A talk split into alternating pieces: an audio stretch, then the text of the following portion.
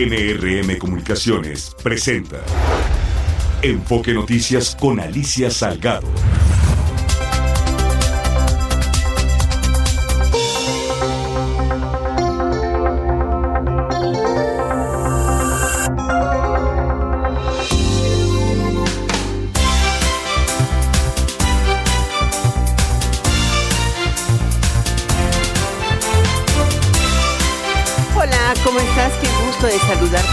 Cuenta. Bienvenido, bienvenida a Enfoque Noticias. Son las 6 de la tarde en punto este lunes 15 de enero del 2024. Estamos transmitiendo por Stereo 100 y Radio 1000, por supuesto, 1000 AM.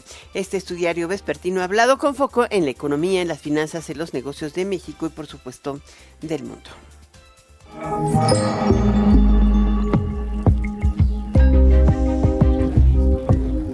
Interesante perspectiva, ¿no? Muchas veces se, se cuestiona eh, la posibilidad de que, de que nuestro país acelere la transición energética, porque esta administración le ha dado mucha importancia a robustecer la capacidad de la empresa petrolera y también de la Comisión Federal de Electricidad utilizando eh, productos o eh, utilizando derivados del petróleo. O sea, este es un tema fundamental. Hoy se da a conocer tanto en el equipo de Sheinbaum como de, eh, de Xochitl Galvez la posibilidad de acelerar la transición energética. Por ejemplo, en el caso del equipo de energía de Xochitl Galvez, eh, hoy los representa con representantes del sector privado acordaron avanzar más rápido en esta eh, transición. Al frente, tú sabes que está Rosanetti Varios, la coordinadora en el tema energético del equipo, y abordaron diagnósticos y propuestas en materia de hidrocarburos, petrolífero, gas natural y electricidad. Además, dio a conocer que se va a reunir con los integrantes de la Asociación Mexicana de Energía, que agrupa a principales empresas privadas generadoras de electricidad en el país. Y eh, bueno, el, el sábado pasado el Centro Nacional de Control de Energía, el CENACE, declaró estado de emergencia operativo al sistema eléctrico nacional. Yo creo que tú lo, lo sabes, ha sido un, un tema que fue tratado muy ligeramente, pero de nueva cuenta la demanda superó a la oferta y hubo un momento en el que eh, en algunos estados del país empezó este gran problema. Hoy justamente o al respecto, eh, la, eh, la Claudia Sheinbaum dijo que va por acelerar la transición energética con participación en la IP. Eh, el, agua dijo que es el tema central eh, para el desarrollo de nuestro país, pero también la energía. Las dos van de la mano.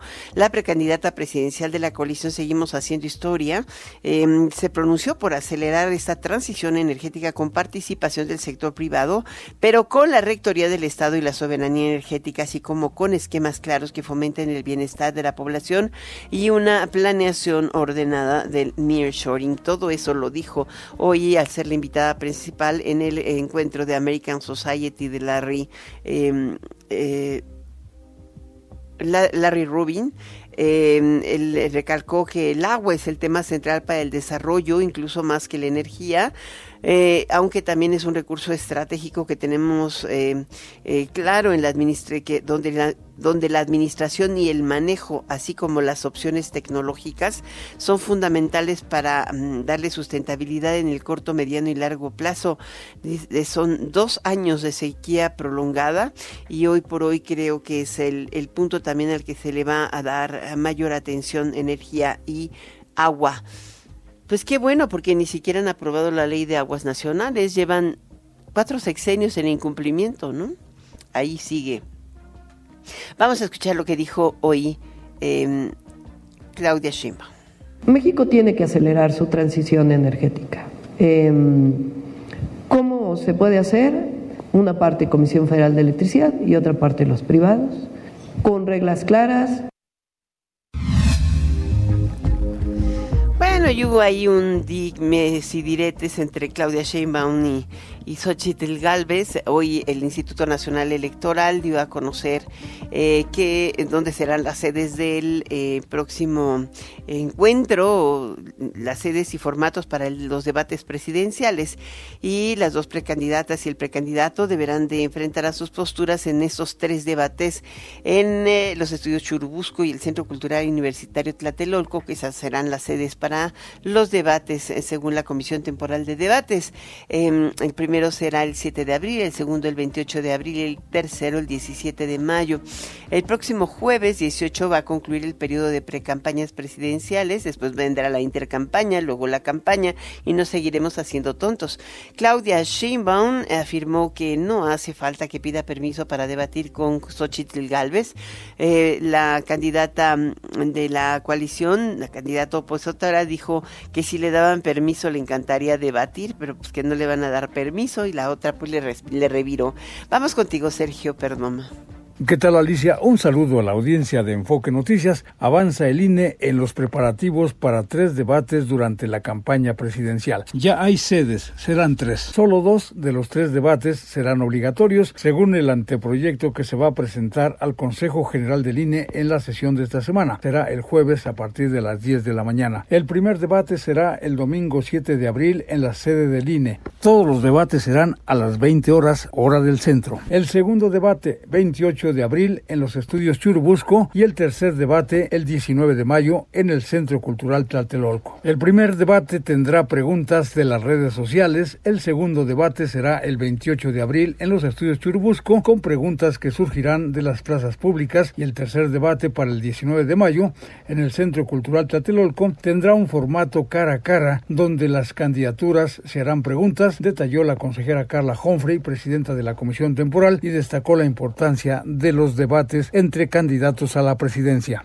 Así, nos conviene recordar que los debates resultan importantes, puesto que son el medio de excelencia a través del cual las personas aspirantes pueden exponer y confrontar sus ideas de cara a las y los electores. Los debates son per se una valiosa fuente de información que nutre y habilita la decisión del electorado frente a quién debería ocupar un cargo de elección popular. Desde otra perspectiva democrática, los debates son afirmaciones de libertad y de liberación que nutren a la democracia en sí misma. Además, el INE prepara las licitaciones para determinar qué empresas apoyarán la organización de estos debates a la presidencia. La próxima reunión del Comité de Adquisiciones va a ser el 22 de enero. Es cuanto Alicia, en Enfoque les ha informado Sergio Perdomo Casado. Muchísimas gracias por este reporte, Sergio Perdomo. Y bueno, hoy yo creo que uno de los em, temas interesantes en materia económica fue el informe del sistema de ahorro para el retiro, justo cuando se está debatiendo el tema de las pensiones. Hoy en la mañana, en entrevista con mi compañero Mario González, con, Claudio, con Xochitl Galvez, le decía que pues eh, sí se debe revisar el tema de las pensiones. El presidente debería hacerlo en este, en este mismo año. A ver, vamos a ver qué le dijo. O sea, tenemos que ver de qué manera vamos creando un mecanismo de ahorro para que tengan su, lo que ya ahora le llaman afore, pero que sí les alcance para retirarse de manera decente. Y ahí coincido con el presidente que hay que revisar el tema de las pensiones. Nada más que por qué no lo hizo cuando él estuvo y llegó al gobierno, porque en lugar de hacer dos bocas no le metió dinero a las pensiones, ¿no? Bueno, es un punto de vista. La verdad es que mm, el presidente dio a conocer que para no hacer más ruido con el sector privado sí será una aportación de carácter social, o sea, el Estado el que la dé. Pero ¿qué crees? Que no es una decisión así política, fue parte del acuerdo del 2022. Este año comenzará la aportación extraordinaria para mejorar las condiciones de pensión de la llamada eh, generación de transición. Eh, no solamente baja el número de semanas cotizadas, sino también el monto se eleva y eso se eleva con una aportación directa de la cuota social. El presidente López Obrador señaló que el sistema eléctrico nacional está en una situación de cierta emergencia debido a las tormentas invernales que están impactando a Estados Unidos. El Servicio Meteorológico Nacional estadounidense detalló que su reporte en su reporte más eh, reciente que las intensas nevadas y lluvias que desde la semana pasada afectan al medio oeste y el este, así como la región de los Grandes Lagos, se extendieron al sur de este país y a la costa oeste, impactando eh, ciudades como Nueva York, Washington o Filadelfia. Ante esta situación, el presidente explicó que estas tormentas pues podrían afectar a la distribución de gas hacia México. Sin embargo, dijo que ya se están tomando previsiones. Te digo, el fin de semana hubo una situación de emergencia. Igual, el congelamiento de ductos fue un tema. O sea, es cuando se congelan los ductos, porque no tenemos tampoco cables de potencia que puedan trasladar de un lado para, para otra región la, la electricidad y eh, todo. Ahorita otra vez se, pone, se vuelve a poner el tema bajo la lupa. Escucha lo que dice el presidente. Y la energía eléctrica se produce en plantas que requieren gas. Nosotros tenemos la ventaja por eso fue muy importante detener, parar la privatización de la industria eléctrica, porque tenemos eh, el control de todas las líneas de distribución. Entonces podemos eh, subir a las redes de distribución energía. La de frío era pues eh, no muy bueno para el, tema electoral. De Moine también estaba en menos 20 grados y en las últimas horas los aspirantes republicanos han pedido a sus bases que desafíen el filo, el frío y acudan a votar, particularmente pues Haley, la candidata eh, que está llevando el segundo lugar, aunque muy distante frente a Trump, y lo mismo de Santis, ambos pues siempre en estados de calor, pero hoy hasta en Florida hace frío, de verdad hace frío. En México, pues la situación no es diferente. El clima en México se ha comportado mal. El Servicio Meteorológico Nacional, en su reporte, indicó que se originarán lluvias y chubascos en el noroeste y oriente del país, con posible caída de nieve, aguanieve o lluvia eh, en, engelante, o sea, con, que gélida. Em, eh, el, congelamiento de la carpeta asfáltica y la presencia del Frente Frío 27 y el aire ártico es lo que van a estar acompañando este, estos días de norte y noreste. En el norte y noreste del país está eh, previéndose eh, posible caída de nieve, aguanieve, lluvia eh, engelante, así le dicen, pero es con, con hielo o aguanieve en zonas eh, de Coahuila, Nuevo León y Tamaulipas, además de San Luis Potosí, eh, también en Sonora, Chihuahua, Durango y Coahuila. Y hoy en la zona del Valle de México, donde estamos, está previéndose lluvias, un poco de lluvias y también temperaturas de 0 a 5 grados en la madrugada, pero eh, más o menos benignas para el resto del día. Se están previendo en la Ciudad de México 10 a 12 grados centígrados y máxima de 25 a 27. O sea, estamos en la gloria. La recaudación tributaria acumulada al cierre del 2023 alcanzó 4 billones 517 mil 730 millones de pesos. Eh, pero bueno, digamos que quedó 2.5% por debajo de la meta de recaudación del año pasado. Esto quedó claro, pero mucho tuvo que ver la devolución de impuestos, también la actividad económica, el IVA, em, otros, otros de estos impuestos.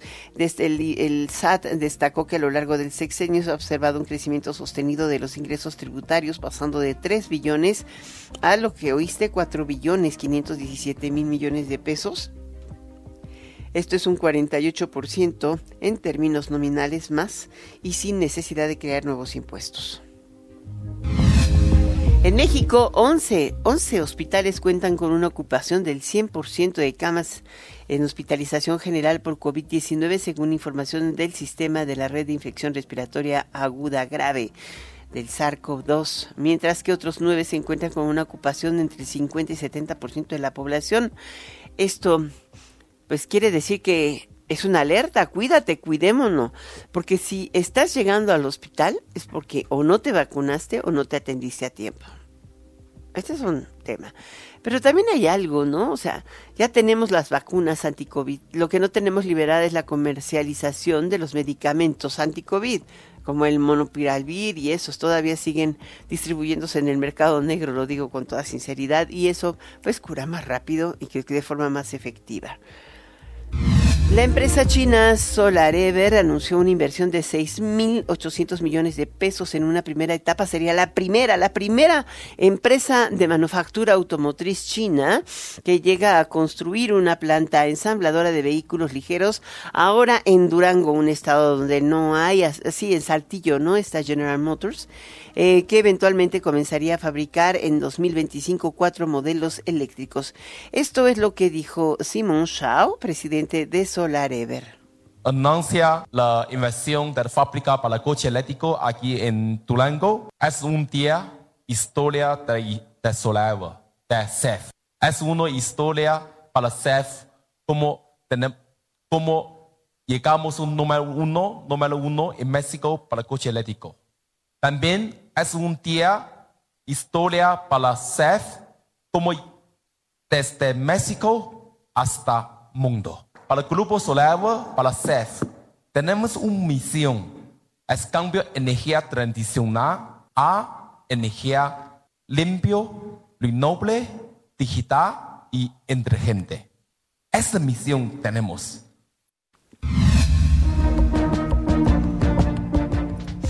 Bueno, y en información internacional, el presidente de Guatemala, Bernardo Arevalo, finalmente fue investido en la madrugada de este lunes, después de una maratónica jornada llena de incidentes y de varios meses de incertidumbre, en los cuales el Ministerio Público intentó evitar a toda costa su llegada al poder. Arevalo dijo que se debe desterrar el autoritarismo y el presidente López Obrador, pues le envió una felicitación directa a Arevalo por esta investidura. Escuchemos lo que dice el presidente de Guatemala. El respaldo de las naciones democráticas del mundo ha sido crucial, permitiéndonos estar aquí hoy y, y permitiéndome ratificar nuestro primer gran compromiso. Nunca más el autoritarismo Jamás permitiremos que la violencia sea empleada como medio para promover agendas políticas o preservar privilegios. No toleraremos la intolerancia y la arbitrariedad. No permitiremos que nuestras instituciones se dobleguen otra vez ante la corrupción y la impunidad. Y en Estados, en, en Medio Oriente, de nueva cuenta la el problema y el problema crece y es fuerte. Ahora los, los rebeldes hutis eh, que han decidido eh, manejar una nueva estrategia ya no se están dirigiendo solo a los cargueros que pasan por el Mar Rojo en el estrecho de Hormuz sino eh, que van directamente a cualquier navío de, de bandera norteamericana o que se presuma que sea estadounidense hoy en Yemen lanzaron un misil de crucero antibuques contra un destructor estadounidense en el Mar Rojo aunque un caza de Estados Unidos lo derribó a ese misil, por supuesto. El incidente se suma a otros ataques que se han sacudido o que han sacudido el tráfico naviero global durante la guerra de Israel contra Hamas en la franja de Gaza. Destacaron las autoridades. Los hutíes son apoyados por Irán. Vámonos a una pequeña pausa. Regreso enseguida con mucha más información. Enfoque Noticias con Alicia Salgado por Stereo 100, 100.1 de FM y 1000 AM. Continuamos.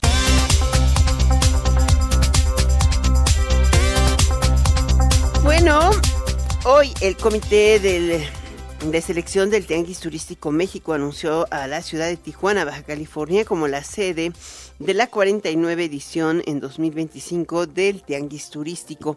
Esto lo dio a conocer eh, la Secretaría de Turismo y para eso tenemos en nuestro en contacto al secretario Miguel Torruco Márquez. ¿Qué tal? ¿Cómo está, secretario? Qué gusto de saludarle. Alicia, me da mucho gusto saludarte y pues así es eh, nosotros en el marco de la 48 edición, en, el, la clausura, se tiene que dar el pase de estafeta para el próximo año. Entonces, eh, por ello, de acuerdo a, a los manuales, ¿verdad? Se convocó en tiempo y forma a los miembros del jurado, es la cúpula del sector. Eh, está CENET, está ANCH, ANAV, está CANIRAC, CANAPAT, Asociación Mexicana de Hoteles, el CENET eh, con Canaco Servitur, también está Fonatur, se convocó, como marca el reglamento, tiempo y forma, y eh, habíamos recibido tres solicitudes eh, Monterrey, Tijuana y por otra parte Puebla. se analizaron los expedientes, se vieron también algunas ventajas que favorecieran al sector y por unanimidad se votó por Tijuana, por Baja California, para que sea la sede del Tianguis eh, a realizarse en el 2025. Uno de los considerandos que es fundamentales es de que si ya hemos logrado romper todos los récords eh, que se hicieron en el marco del Tianguis de, la ciudad, pues Estados Unidos es el mercado emisor más importante de México y también California, por cierto, es el primer estado emisor. Entonces, ahí estamos pues prácticamente comprometidos a romper récord histórico en el mayor número de tour operadores de Estados Unidos, Canadá, pero también de Asia Pacífico, que se van a reanimar próximamente, reanimar los vuelos de Corea del Sur, de Shanghai, de Pekín y sobre todo también Singapur, que también está visitando algunos destinos de sus ciudadanos aquí de México. Pero también eso no. Pues nos acaba de dar nota, van a, restablecer ya el vuelo de Aeroméxico a. Eh, bueno, eso ya depende de ellos, pero yo lo único que puedo, yo lo único que puedo decir que viene en camino eh, otra vez la conectividad con eh, Asia en forma más intensa y eso, pues obviamente viene de un poder de compra que pues va a seguir fortaleciendo las divisas, que es nuestro principal propósito, que vengan y gasten más para que haya mayor beneficio a la población local. Ahora vamos con el otro tema que también es relevante. El tianguis turístico está a la vuelta de la esquina y es en Acapulco. ¿Qué es lo que se está haciendo para reactivar el turismo hacia Acapulco y particularmente pues este compromiso de volverlo de nueva cuenta un destino turístico internacional? el, mayor de los problemas que tiene es el de la seguridad, no podemos negarlo. Eh, ya eh, se logró la primera etapa que fue la limpieza, eh, ya viene ya la reconstrucción, ha habido un gran avance en las 260 mil viviendas para que todas luzcan de primera, con también con el apoyo que ha dado el presidente de los enseres que se requieren, refrigeradores, estufa, todavía falta pues alguna cantidad que se tuvo que importar de Corea del Sur y de China porque no se daba abasto eh, la producción aquí en México. Eh, ya están habilitadas 4.500 habitaciones, se tuvo un 86% de ocupación, eh, hubo cenas en la playa, en las playas ya lucen limpias. Entonces, pensamos que todavía para el Tianguis pueden haber otras dos más, entre dos o tres mil más, para cumplir con siete mil, pero nosotros con cinco mil ya eh, tenemos eh, pues el bloqueo para eh, poder asegurar que el tianguis va a tener un éxito bastante positivo. ¿Con cinco mil cuartos de habitación?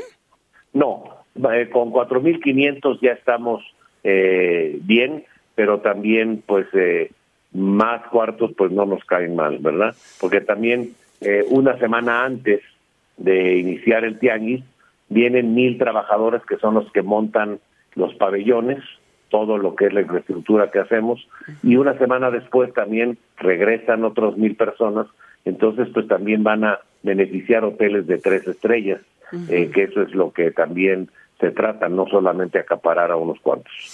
Ahora, eh, eh, vuelvo a insistir, el tema no nada más es mostrar el tianguis, es que el, el destino en sí esté eh, funcionando al 100%, ¿no?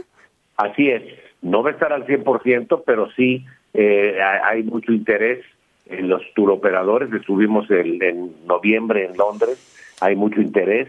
Este próximo sábado estaremos volando para Madrid, en la feria más importante de habla hispana, y pues también eh, podremos ya aseverar que 350 turoperadores están amarrados de los de primer nivel.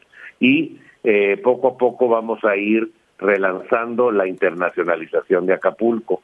Eh, el Festival Internacional del Mariachi, ese ya es un hecho. En su momento, quien coordine ese evento y el, el, inversionista, pues daremos rueda de prensa.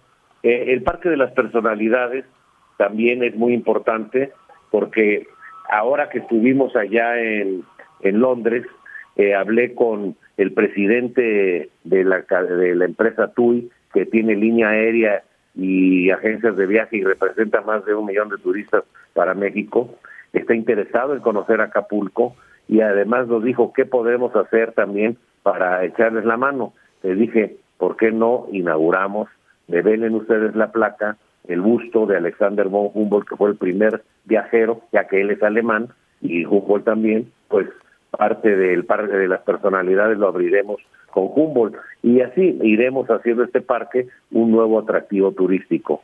También eh, ya estamos ya diseñando billetes. Oiga, secretario, le interrumpo, le interrumpo, le interrumpo. De pronto yo encontré algo que me tiene impresionada en el TikTok y en música. Y es un audio de... Eh, es un audio muy bonito que habla de... Acapulco Renacerá. exacto, de Acapulco Renacerá. Creo que usted hizo la letra y, o, usted es el autor de la letra y también hay em, eh, el, el, músico es eh, muy bueno. ¿De dónde salió esta idea? Bueno, eh, siempre en los puestos que he tenido hemos hecho un himno. cuando fui presidente en la Confederación Panamericana de Escuelas de Hotelería, Gastronomía y Turismo, y hicimos el himno para el continente americano, eh, para las escuelas de hotelería y turismo. Cuando tuve el honor de ser el presidente de la Ciudad Mexicana de Hoteles, pues hicimos el, el himno a la hotelería, además del museo y otras cosas. Eh, también en la Ciudad de México hicimos la canción de Caminando por mi ciudad, que la cantó Cepillín y tuvo mucho éxito. En esta ocasión era muy oportuno hacer una canción narrando primero la tristeza de lo que sucedió, pero luego también la parte positiva en los coros, a donde se habla de que Acapulco renacerá, que los turistas volverán a la quebrada, que Barra Vieja eh, se verá muy renovada, eh, Puerto Marqués, etcétera, donde hablamos de todos los puntos y la música es muy bonita, entra con un chelo muy nostálgico por la pérdida, por lo que se dio, por la tristeza. ¿Qué voz es la de quién es? Mónica Mesa, ¿no? Así es. Y Nando Fortanel. así es. ah, mire, lo estamos escuchando. Y el autor de la música es Gabriel Villaseñor. A ver, déjenos escuchar un, un 15 segundos. Sí, es verdad que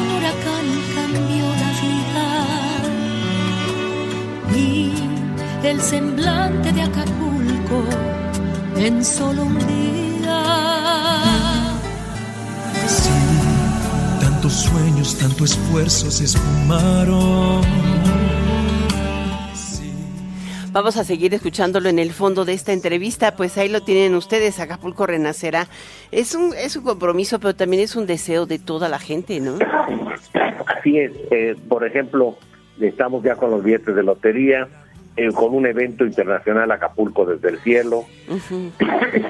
Va a haber lucha libre triple A, campeonato mundial de boxeo. Se va a hacer la pista NASCAR. Quiero que le tomemos un poquito de tos. De ahogarlo. Sí. Bueno, el secretario de Turismo, si gusta, le dejamos que tome agüita, secretario. Muchas, gracias, Alicia. Enrique Avilés, a sus órdenes. Ah, muchísimas gracias, Enrique. Es el vocero de la Secretaría de Turismo, sí, porque no podía el secretario. Ya nada más estamos concluyendo, Enrique. Em, ya, ya está, ya está listo. Muy bien. Ay, disculpe, pero... Bueno, eso es lo bueno de hacer un programa en vivo, secretario. No estamos grabando, ni mucho menos, así de que esto es normal, ¿no? Se me fue la saliva, pero como trago es que, oiga, eh, bueno, eh, concluyendo, eh, el tianguis sí estará listo para el mes de... Y, también nada más termino con eso, también ya tenemos el inversionista para el autódromo, mm. para que haya carreras, el abierto de tenis se llevará a cabo. El abierto Del abierto de tenis está mortal, no creo que no han dado a conocer quiénes vienen. Eso sería lo mejor. cada evento lo dará a conocer ya cada titular, en este caso eh, habrá rueda de prensa con Burillo. Eh, eh, también pues el tianguis se lleva a cabo del 8 al 12. se está trabajando en la internacionalización y estamos muy contentos porque ha habido mucho apoyo del sector empresarial y están muy conscientes de la enorme responsabilidad de relanzar Acapulco y es la gran oportunidad. Lamento definitivamente la pérdida de estas 53 personas que perdieron la vida. Pues sí. Pero la naturaleza hizo el primer trabajo ya hablando de la remodelación de Acapulco. La primera etapa fue pues la barrida general, ahora viene ya reconstrucción y luego la internacionalización. Y Acapulco volverá a brillar, Acapulco volverá a ser destino internacional. Pues sí, muchísimas gracias, gracias de verdad por estar con nosotros, por darnos esta primicia. Nos dio tres sin que se diera cuenta, o ya la hizo con toda la intención del mundo. Muchísimas gracias, secretario Miguel Torrico, por estar con nosotros. Gracias. Hasta pronto. Vámonos a un corte, regresamos enseguida. Oye, es una noticiota que se restablece la conectividad con Asia. Bien por Aeroméxico. Difícil porque mientras estaba el conflicto, está el conflicto de, Urania con, de Ucrania con Rusia, deben haber movido la, ruta para poder evitar el mar de eh, la pasar por Corea del Norte para llegar a Seúl. Entonces seguramente lo lograron a través de Japón, no lo sé, hay que, hay que revisarlo, está interesantísimo. Enfoque Noticias con Alicia Salgado por Stereo 100, 100.1 de FM y 1000 AM. Continuamos.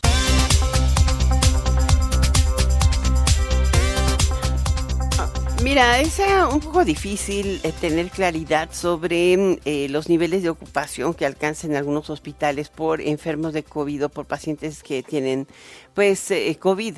Em, es, el, contagio ha ido creciendo, mucha gente no se vacunó, el tiempo no ayuda y las condiciones de convivencia social, el, que se nos ha estado olvidando utilizar el, el cubreboca en lugares sobre todo concurridos o cerrados, pues tenemos ahora el contagio. Para hablar de ese tema, un tema que a todos nos ocupa, vamos con el, el pues especialista no, yo creo que no hay ningún otro especialista con mayor, eh, em, eh, ¿qué podríamos decir?, ascendencia moral que él, es el, el doctor Moreno. ¿Cómo está? Bienvenido a este Enfoque Noticias.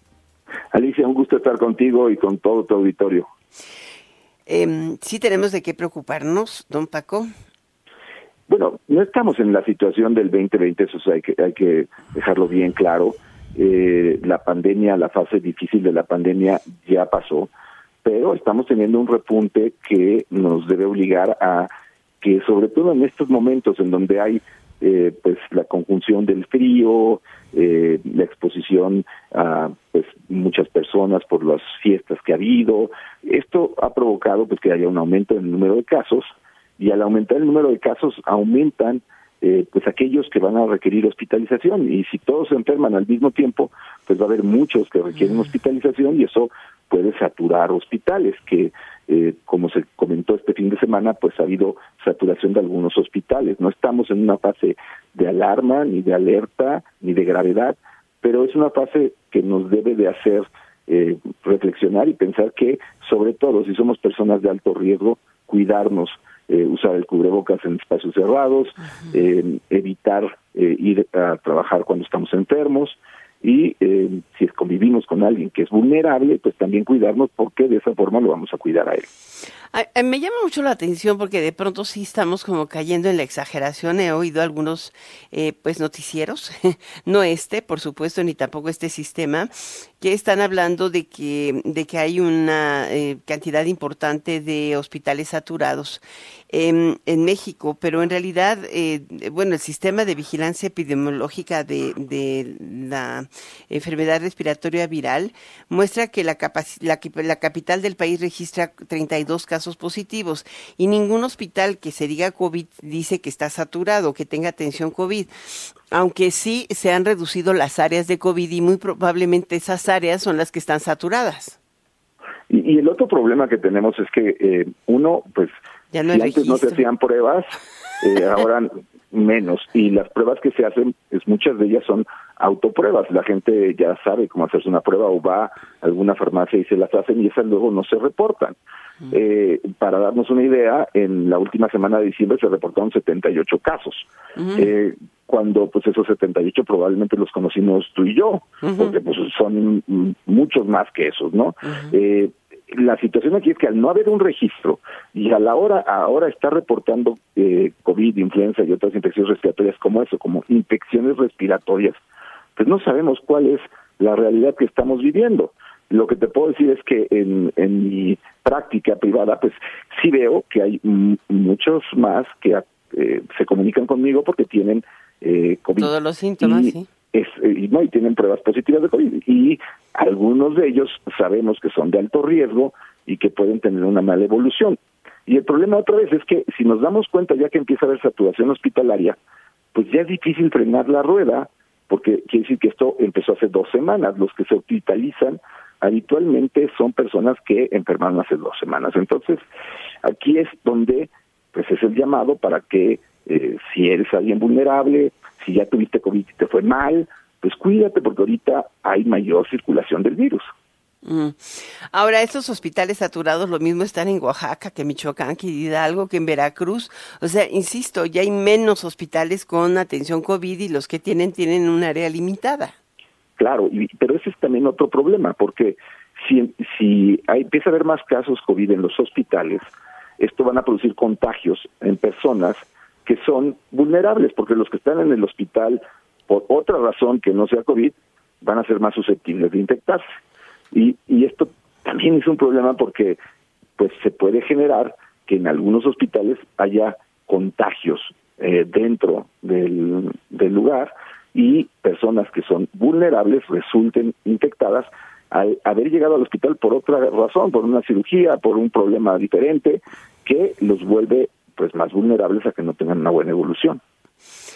Muchísimas gracias por estar con nosotros, doctor Francisco Moreno. Creo que vale la pena que nos hagamos la prueba, que vayamos y la confirmemos si es que tenemos algún síntoma. Si me recuerda los síntomas, porque yo creo que ya tengo tanto tiempo sin COVID y me he vacunado y puesto los boosters y pues no he tenido ningún síntoma. La mayor parte de la gente empieza con un cuadro de fiebre, malestar general, tos y eh, fluido nasal y eh, las personas que empiezan a tener más complicaciones son aquellas que la fiebre persiste, empiezan a tener baja de oxigenación, eh, la tos se acompaña de un dolor en el pecho muy importante y eso pues puede hablar de que la infección ya no se quedó en la parte alta de la vía respiratoria y va hacia abajo. Creo que el punto que comentas es importante. Si alguien tiene un cuadro respiratorio, dos cosas, que busque hacerse la prueba y dos, que si va a salir de su casa porque tiene que salir, que use cubrebocas. Más fácil, ni el agua. Hay que recordarlo, recordarlo y tenerlo presente. Muchísimas gracias, doctor Francisco Moreno, jefe de medicina interna del Centro Médico ABC. Y lo vuelvo a decir, es el epidemiólogo, el especialista en este tema que mayor em, confianza nos da a todos. Muchas gracias por estar en Enfoque Noticias. Gracias, Alicia. Un saludo a tu auditorio. Hasta pronto. Vamos contigo y el cierre de mercados, Martín Carmona. Alicia, auditor de Enfoque Noticias, tenemos el cierre de mercados. Hoy la Bolsa Mexicana de Valores se mantuvo con números a la baja, perdió apenas 99 puntos, el 0.18% menos. 55.507.90 unidades, su principal indicador. Allá en los Estados Unidos hoy no hubo operaciones. En cuanto al precio del dólar, 16.89 el dólar fix que reporta el Banco de México, mientras que en bancos y casas de cambio el cierre en 16.88, apenas un centavo más con respecto al cierre del viernes pasado. En cuanto al dólar libre en bancos y casas de cambio, 16.30 en promedio a la compra hasta 17.35 a la venta. El euro se vendió hasta en 18 pesos con 80 centavos. Los precios del petróleo bajaron unos 20 centavos en promedio. El de Europa está en 78 dólares con 5 centavos, el de los Estados Unidos 72 dólares con 60 centavos y la mezcla mexicana de exportación sobre 68 dólares el barril. Hasta aquí el cierre de mercados. Vámonos a una pequeña pausa, regreso enseguida. Enfoque Noticias con Alicia Salgado por Stereo 100, 100.1 de FM y 1000 AM. Continuamos.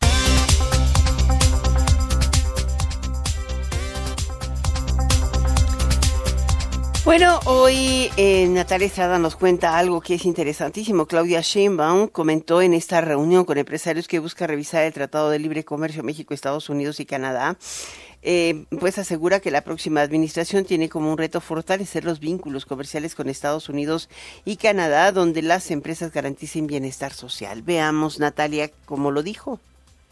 ¿Qué tal, Alicia? Un saludo para ti y el auditorio de Enfoque Noticias. La precandidata presidencial por Morena, PT y Verde Ecologista, Claudia Sheinbaum, aseguró que uno de los retos para la próxima administración en materia económica será fortalecer el vínculo con Estados Unidos, esto para generar inversión con enfoque social.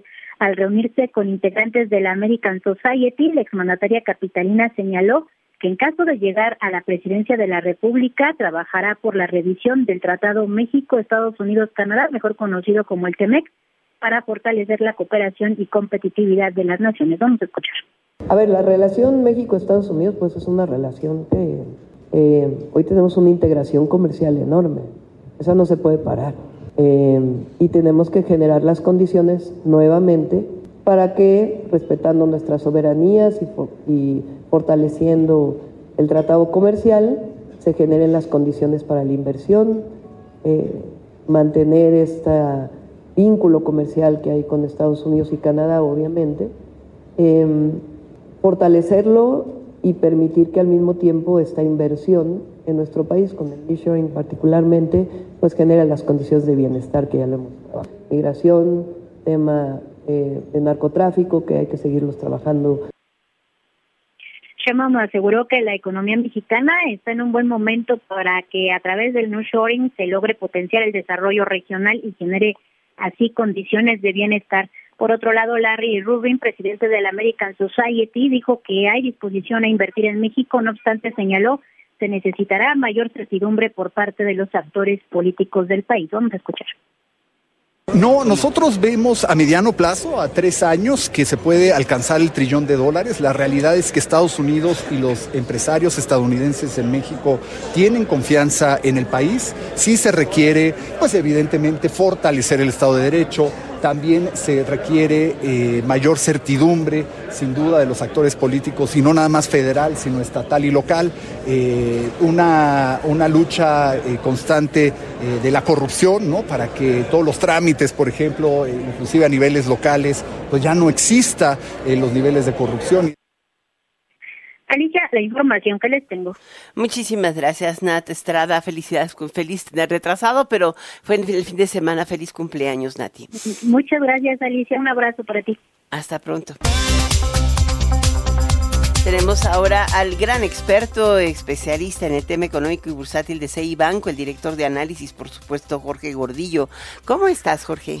Muy bien, Alicia. Buena tarde. ¿Cómo estás tú? Bien, Oye, a ver, ¿cuáles son tus apuntes sobre las perspectivas económicas en el 2024? Sí, fíjate que es momento desde hace un mes donde se plantean perspectivas económicas, cómo nos eh, iniciamos el año, con qué con qué, con, qué perspectiva. Y bueno, la economía trae una tendencia positiva, trae una buena tendencia en el consumo, en la inversión, en varios servicios y en varios sectores. Son buenas noticias el hecho de que vamos a tener ser un año donde empezaremos a ver bajas en las tasas de interés. Es buena noticia donde en promedio tendremos una inflación más abajo. O sea, hay varias condiciones más las expectativas que se puedan que pueda generar todavía el nearshoring y este, otras condiciones globales. En términos generales hay hay buenos motivos para estar optimistas en cuanto al crecimiento de la economía mexicana.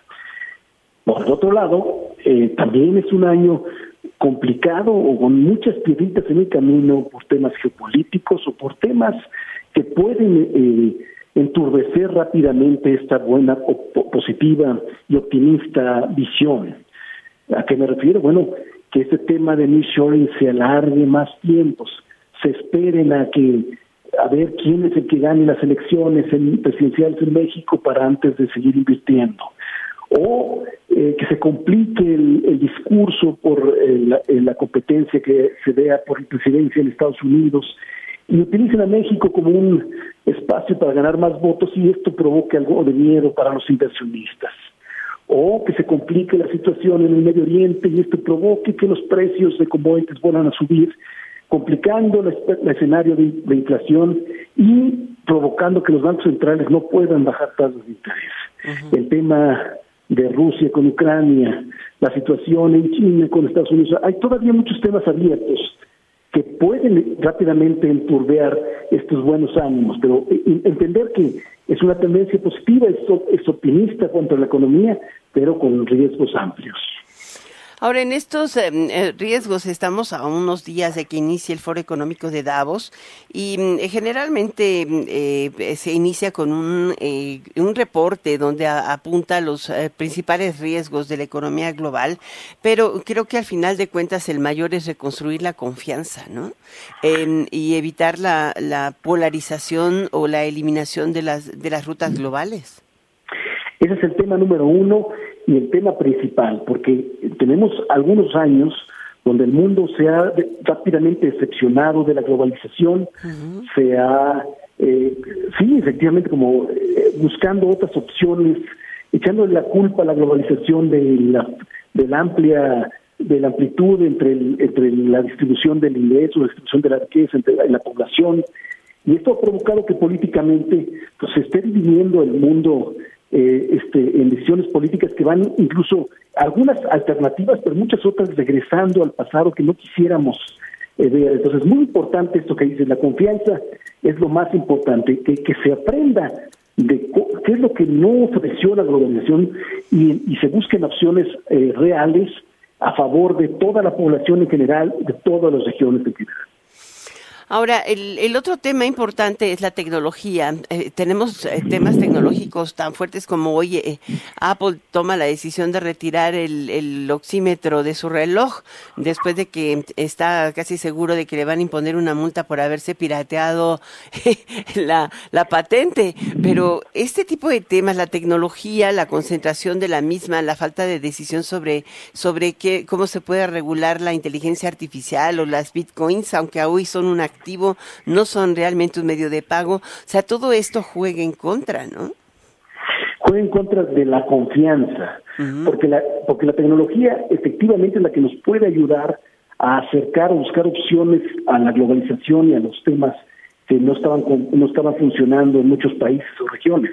Pero por otro lado también están generando, como dices, concentraciones más amplias de ingreso, concentraciones de sectores que pueden provocar este pues una casi casgo, un control eh, de un país o de una región eh, que no quisiéramos escuchar. Entonces, eh, la regulación es inevitable, es vital para lo que se viene, que se vienen cosas muy interesantes, pero también pueden ser peligrosas si no están bien discutidas y bien analizadas. Muchas gracias por estar con nosotros, Jorge Gordillo, director de análisis económico y bursátil de CI Banco. Gracias por estos apuntes en Enfoque Noticias muchas gracias a ti, Alicia. Que estés muy bien. Hasta la próxima semana. Hasta la próxima, amigos. Y bueno, los dejo en compañía de Dani Nurreta en Golden Hits por Stereo 100 y Radio Min. Soy Alicia Salgado. Muy buenas noches.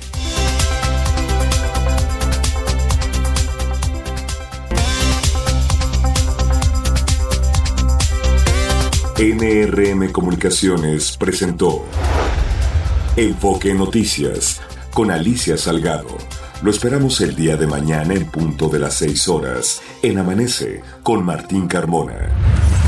Claridad en información.